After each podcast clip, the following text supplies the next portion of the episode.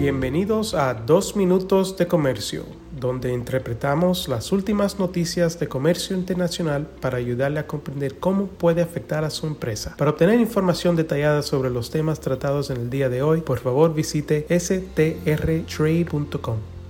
Soy Álvaro Ferreira, consultor independiente con Sandler, Travis Rosenberg y hoy es martes, el 19 de diciembre de 2023. Las autoridades brasileñas decidieron recientemente restablecer los aranceles de importación a partir del próximo 1 de enero sobre los automóviles eléctricos, híbridos e híbridos enchufables. Esta decisión tiene como objetivo desarrollar la cadena automotriz nacional, acelerar el proceso de descarbonización del parque móvil brasileño y contribuir a la reindustrialización del país en base a la innovación, la sostenibilidad y el fortalecimiento del mercado interno. La resolución GSEX 532 del 20 de noviembre de 2023 establece una reanudación gradual de los aranceles de importación para estos vehículos y crea contingentes arancelarios para ciertas importaciones hasta el 30 de junio de 2026. Las tasas arancelarias varían de acuerdo al nivel de electrificación y los procesos productivos de cada modelo, además de la producción nacional. Por ejemplo, en el caso de los coches híbridos, la tasa arancelaria será de un 15% el próximo 1 de enero, un 25% a partir del 1 de julio de 2024, un 30% a partir del 1 de julio de 2025 y un 35% a partir del 1 de julio de 2026. En el caso de los híbridos enchufables, el arancel inicial será de un 12% y aumentará a un 20% el 1 de julio de 2024, un 28% el 1 de julio de 2025 y un 35% el 1 de julio de 2026.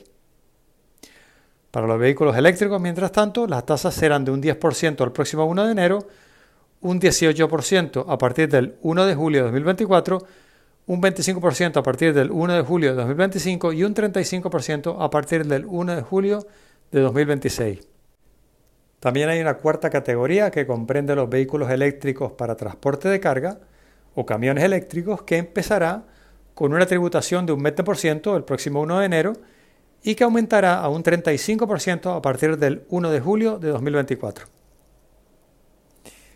Las autoridades brasileñas indican que en este caso en particular el restablecimiento del tipo arancelario completo es más rápido porque hay suficiente producción nacional. Al mismo tiempo, las empresas tendrán hasta el 30 de junio de 2026 para seguir importando vehículos libres de arancel hasta determinados montos.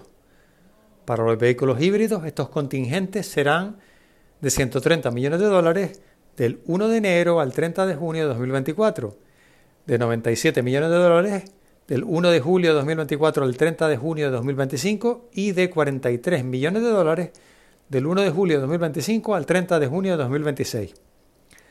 Para los híbridos enchufables, estos montos serán inicialmente de 226 millones y después serán reducidos a 169 millones de dólares y 75 millones de dólares respectivamente, mientras que para los vehículos eléctricos los contingentes serán inicialmente de 283 millones de dólares para después pasar a 226 millones y por último a 141 millones de dólares.